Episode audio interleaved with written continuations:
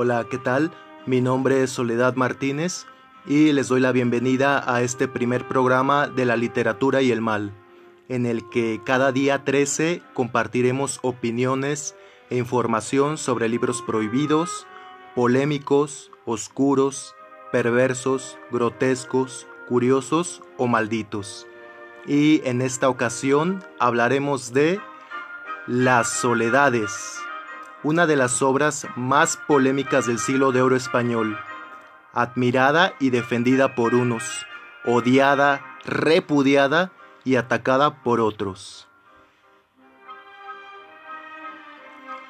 Comenzamos.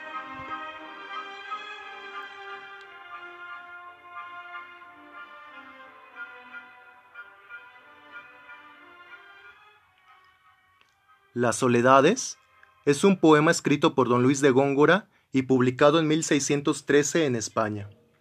Este poema contiene mínimo 2.000 versos en total y se divide en tres segmentos. Una breve dedicatoria, la soledad primera y la soledad segunda.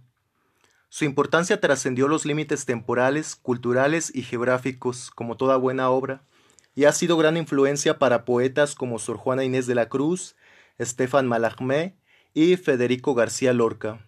Además, Góngora fue reivindicado por la famosa generación del 27 en pleno movimiento y auge vanguardista del siglo XX. Se llama siglo de oro español al florecimiento de las artes y la cultura española, gracias al esplendor y bienestar político de aquel país que se da en el siglo XVI y el siglo XVII. Esto, en gran parte al sometimiento, saqueo y exterminio de las culturas y riquezas de los pueblos nativos americanos. En este periodo, las manifestaciones literarias más comunes se encontraban en los romanceros, poesía de tipo popular que se transmitía de manera oral. De hecho, dichas composiciones llegaron a México durante y después de la conquista a través de los viajeros que venían de España y las cantaban para entretenerse.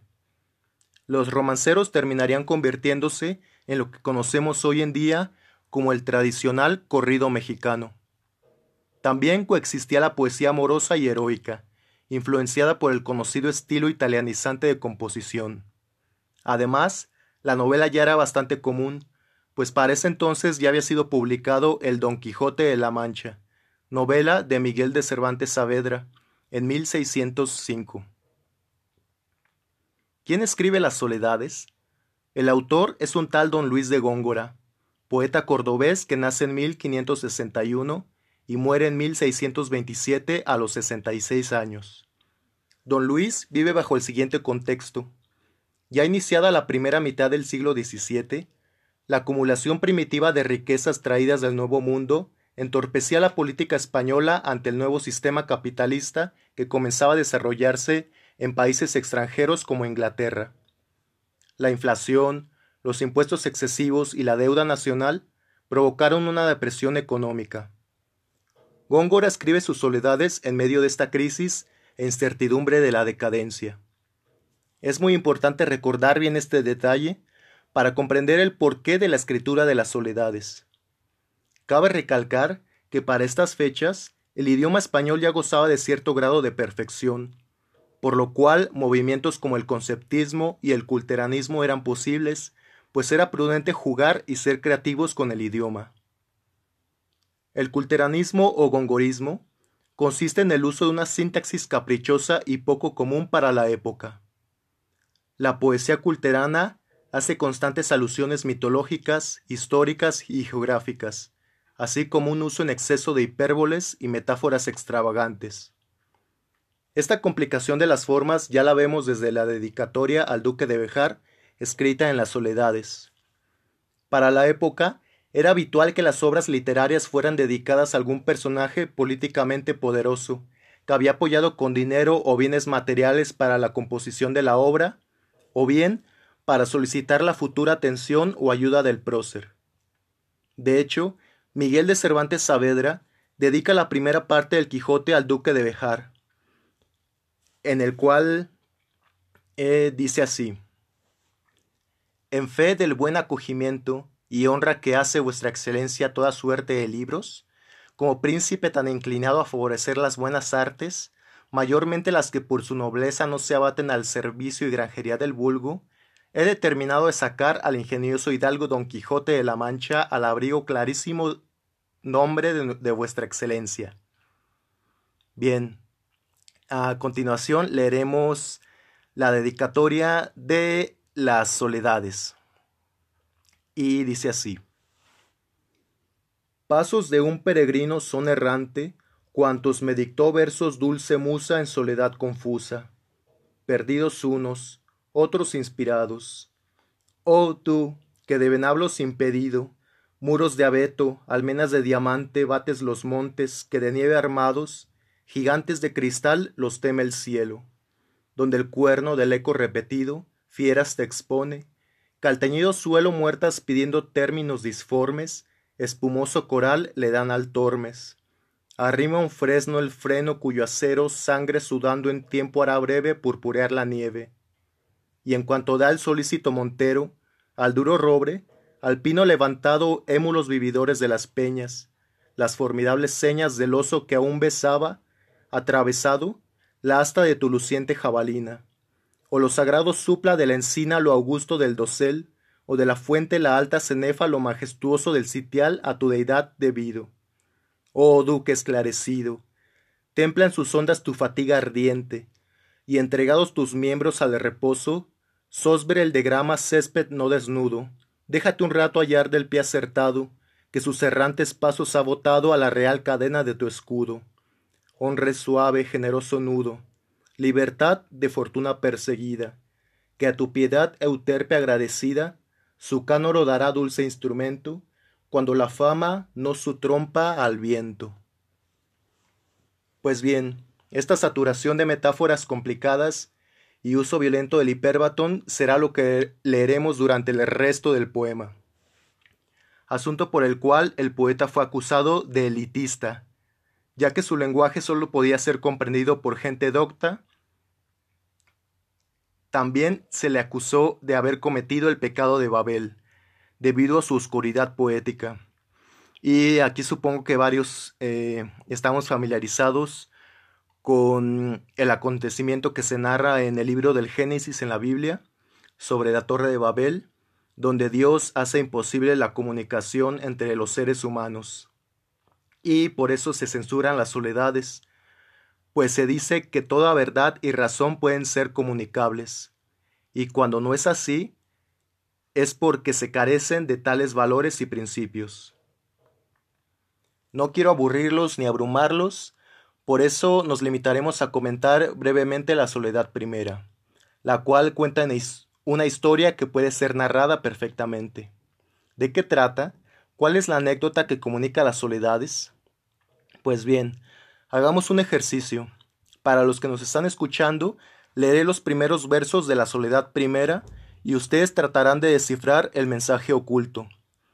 Si alguien quiere leer el poema completo, puede buscarlo en Internet y tratar de interpretarlo sin ayuda, ya que más adelante revelaré de manera general lo que sucede en todo el poema. Y comienzo con la soledad, soledad primera y dice así.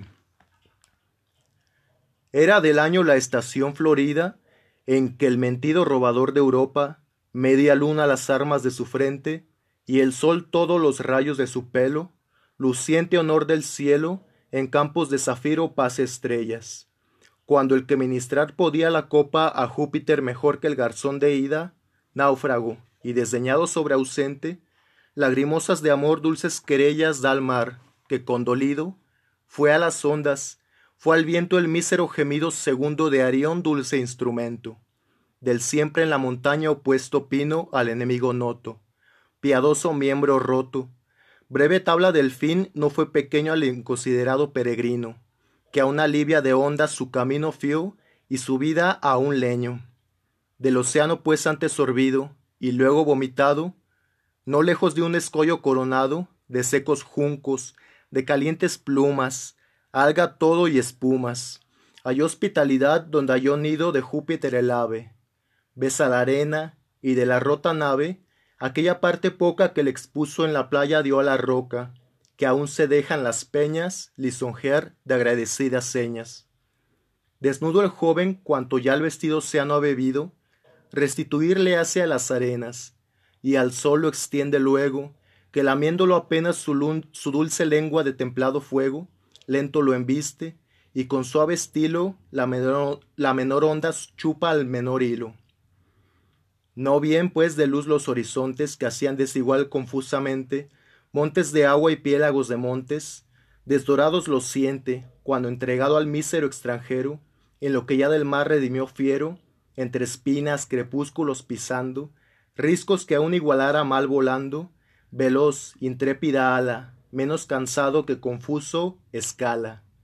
Vencida al fin la cumbre del mar siempre sonante, de la muda campaña, árbitro igual de expugnable muro, con pie ya más seguro, declina el vacilante breve esplendor del mal distinta lumbre, farol de una cabaña que sobre el ferro está en aquel incierto golfo de sombras anunciando el puerto. Rayos, les dice, ya que no deleda trémulos hijos, sé de mi fortuna término luminoso. Y recelando de envidiosa bárbara arboleda, interposición, cuando de vientos no conjuración alguna, cual haciendo el villano la fragosa montaña fácil llano, atento sigue aquella, aun a pesar de las tinieblas bella, aun a pesar de las estrellas clara. Piedra, indigna tiara, si tradición apócrifa no miente, de animal tenebroso cuya frente carro es brillante de nocturno día. Tal diligente el paso al joven apresura, midiendo la espesura con igual pie que el raso. Fijo a despecho de la nieve fría, en el carbunclo, norte de su aguja o el austro brame, o la arboleda cruja, el can ya vigilante convoca, despidiendo al caminante y la que desviada luz poca pareció, tanta es vecina que yace en ella robusta encina, mariposa en cenizas desatada. Sorprendidos, las soledades relatan una anécdota bastante sencilla. A continuación diré de qué trata. Así que a partir de ahora comienzan los spoilers. Un joven náufrago llega a las orillas de una playa donde es atendido por un grupo de cabreros y cazadores que dependen económicamente de la pesca, la artesanía, la horticultura y la ganadería para sobrevivir. Nuestro personaje convive tranquilamente con ellos, haciéndose parte de la vida rústica del día al día, del día a día con esta comunidad. Durante el poema vemos escenas rurales, paisajes, ejercicios, una boda, un banquete y juegos nupciales, por lo que se ha considerado a las soledades como una pintura de Flandes, en la cual están pintados mil géneros de ejercicios rústicos, como cacerías, chozas, montes, valles, prados, bosques, mares, ríos, arroyos, animales terrestres, acuáticos y aéreos. Para que tengan una idea más clara eh, de lo que me refiero, busquen la obra del pintor Peter Bruegel titulada La caída de Ícaro, fechada en 1555. Pues bien, todo lo dicho anteriormente ocurre en la Soledad Primera, y en la Soledad Segunda asistimos a descripciones de lugares costeños y a escenas de pesca y halconería, entre otras cosas. Como vemos, es un tema bastante sencillo, nada complejo y sin embargo difícil de comprender, pues la oscuridad poética consiste en hacer de la obra un, un lenguaje distinto al natural, oscureciendo la claridad de la semántica. No puedo explicar el poema completo porque me llevaría horas, pero sí puedo hablar sobre los primeros versos. Se dice que los hechos ocurren en primavera por aquello de era del año la estación florida. Se deduce que la escena transcurre el atardecer, en las fechas cuando el Sol entra en la constelación sideral de Tauro, y podemos ver en el cielo al Sol y a la media luna simultáneamente, frente a frente. Esta media luna simula los cuernos de un toro, imagen que a su vez hace alusión al rapto de Europa perpetrado por Zeus convertido en toro. Se sabe que el náufrago es joven y guapo, porque era el que ministrar podía la copa a Júpiter mejor que el garzón de Ida. Imagen que a su vez hace alusión al amor homosexual de Zeus que se convierte en águila para secuestrar a Ganímedes. Nuestro personaje sobrevive gracias a que estaba aferrado a una tabla que lo lleva a tierra firme en la playa, simulando el mito de Arión que es en el que éste es rescatado de morir ahogado gracias a un delfín. Una vez seguro el joven en la playa, el sol lo seca poco a poco con sus rayos, que son descritos como lengua de templado fuego. El joven escala las peñas, y es cuando a la distancia logra ver una cabaña de cabreros, a la cual asiste para recibir asilo, y un perro que lo ve comienza a ladrar para anunciar su llegada. Es una breve explicación, eh, pues me faltaron muchas referencias mitológicas que explicar de este pequeño fragmento, así como muchos ejemplos de hiperbatón por deshacer, pero por tiempo no puedo detenerme en detalles. Como ven, dichas obras necesitan un determinado grado de competencia cultural por parte del poeta y el lector se necesita una erudición extraordinaria, un conocimiento abundante de textos canónicos, mitológicos, históricos y filosóficos, sobre todo de la tradición grecolatina. Además, el uso constante del oxímoron resignifica varios conceptos y palabras, haciendo más confuso el texto por sus contradicciones. Podemos encontrar en las soledades ejemplos como ceremonia profana, convoca despidiendo, nocturno día, poderosa vana pesadumbre, habla callando, político serrano, selvas inconstantes, errantes árboles, garzón robusto, cisne adusto, escuadrón de amazonas desarmado, sirenas de los montes, eco voz ya entera, cupido con ojos y sin alas, ninfa labradora y mi favorita, casta Venus. Es esta oscuridad la que causó una gran polémica en la recepción de las soledades. Tanto así que Juan de Jauregui escribiría una carta pública con el título Antídoto contra la pestilente poesía de las soledades. Esto en 1614, tan solo un año después de su publicación. La carta es una declaración en contra de la desviación de las normas aceptadas de significación poética. Y cito, Los versos de usted mismo son tan al revés de esta doctrina que quien los lee siente en ellos gran dificultad, y quien experimentara escribir en aquel estilo hilvanara facilísimamente la obra que quisiere, porque allí no hay cuidado si la oración va recta o corcovada si se entiende o deja de entender, si las palabras son humildes o soberbias, vulgares o latinas, griegas o maometanas. En fin, maldita sea de Dios la ley que usted mismo se sujetó en el progreso de estas sus soledades. Cierro cita. Es decir, que a partir de Góngora, según este autor, cualquiera que le imitase podía escribir lo que se le viniera en gana porque se han desvanecido eh, las reglas de composición poética. Eh, Jauregui incluso ataca el título de la obra y el silencio y pasibilidad del personaje principal, ya que en las soledades este náufrago nunca emite ninguna palabra, solamente está de espectador, escucha a, los personajes que le rodean, pero este nunca habla. Y así le, le reprocha Jauregui a Góngora, y abro cita y por seguir algún orden, aunque el escrito de usted mismo sea tan desordenado, comenzaremos por su mismo título o inscripción, que hasta en eso erró, eh, que hasta en eso erró usted mismo llamándole impropiamente soledades, porque soledad es tanto como falta de compañía, y no se dirá estar solo el que tuviere otro consigo. Usted mismo introduce en su obra legiones de serranas y pastores, de entre los cuales nunca sale aquel mozo naufragante.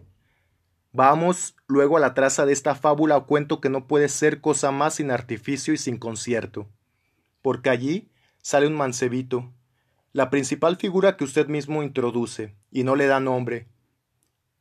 Este fue al mar y vino del mar, sin que sepáis cómo ni para qué. Él no sirve sino de mirón, y no dice cosa buena ni mala, ni despega su boca. Cierro cita. Y Jauregui tiene razón. En todo el poema no sabemos el nombre del joven náufrago, solo se mencionan adjetivos y sustantivos como el peregrino, el joven, mísero extranjero, el caminante, el mancebo, el forastero, el huésped, extranjero errante, inconsiderado peregrino. Y por otra parte, se le menciona también usando alusiones a nombres de personajes mitológicos, entre los cuales aparecen Adonis, Ícaro, Cadmo, Narciso, Arión, Ganímedes, Odiseo y Acteón, entre otros. Pues bien, en su defensa varios comentan que el título de las soledades viene a propósito de un peregrino que no pertenece ni a la aristocracia dominante ni a las comunidades más sencillas de los artesanos. No es de aquí ni de allá. Por eso el sentimiento de soledad. A pesar de estar rodeado de personas, nuestro personaje se siente solo, desamparado, desválido, pues vive lejos de su tierra. Es un náufrago ausente de su patria, de sus amigos, de lo que amaba. Que su nombre permanezca oculto lo hace aún más anónimo y perdido en esta soledad confusa. Jauregui también acusa a Góngora por hablar, hablar de temas humildes con lenguaje grandilocuente, pues un lenguaje así solo puede relatar acontecimientos épicos o heroicos. Y cito, Aun si allí se trataran pensamientos exquisitos y sentencias profundas, sería tolerable que de ellas resultase la oscuridad, pero que diciendo puras frioneras y hablando de gallos y gallinas y de pan y manzanas, con otras semejantes raterías, sea tanta la maraña y la dureza del decir, que las palabras solas de mi lenguaje castellano materno me confundan la inteligencia. Por Dios que es por Dios que es brava fuerza de escabrosidad y bronco estilo. Cierro cita. Y es que en las soledades vemos palabras que no se usarían en la poesía tradicional por considerarlas vulgares u ofensivas. Palabras como dobladuras de manteles, lino casero, diocoses, otra con ella, coge al pensamiento, por su turno, vuestras granjerías, lamiéndolo, cruja, vomitado, sorbido, dehesas, por brújula, coscoja, cecina, chupa, húmeros, cola, muflón, bachillera, cuchara, quesillo, plata cardada, botón, cairelar. También se reprueba el constante uso de vocables nuevos y extranjeros. Así que si este eh, autor viviera en la actualidad, estaría encabronadísimo por las nuevas formas en las que se escribe poesía. John, Beverly, un eh, crítico contemporáneo, dice que Góngora construye un sistema formal autónomo y autosuficiente, como una manera de ser y actuar por medio del lenguaje en el mundo social e ideológico en el que poeta se encuentra comprometido. Recordemos aquí el, el contexto de crisis y decadencia que padece España, pues parece que Góngora se aleja en su poesía de todo lujo y urbanidad. Describe una utopía que idealiza las cosas humildes, utopía donde los trabajadores son los verdaderos dueños de la sociedad. Exalta la generosidad, la amabilidad y la sabiduría de las personas que habitan y trabajan los campos. Cabreros, campesinos, cazadores y pescadores son tan honorables que merecen ser descritos con un lenguaje digno de la poesía épica. Las soledades consagran la vida rústica a la poesía sublime.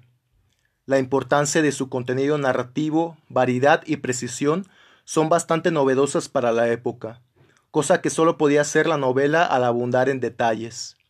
John Beverly, el crítico que les comenté anteriormente, Sugiere incluso una trama novelesca o esquema novelesco implícito en dicho poema, pues está hecho con un rigor que no se esperaría en un poema lírico o pastoril, según comentaristas de la época.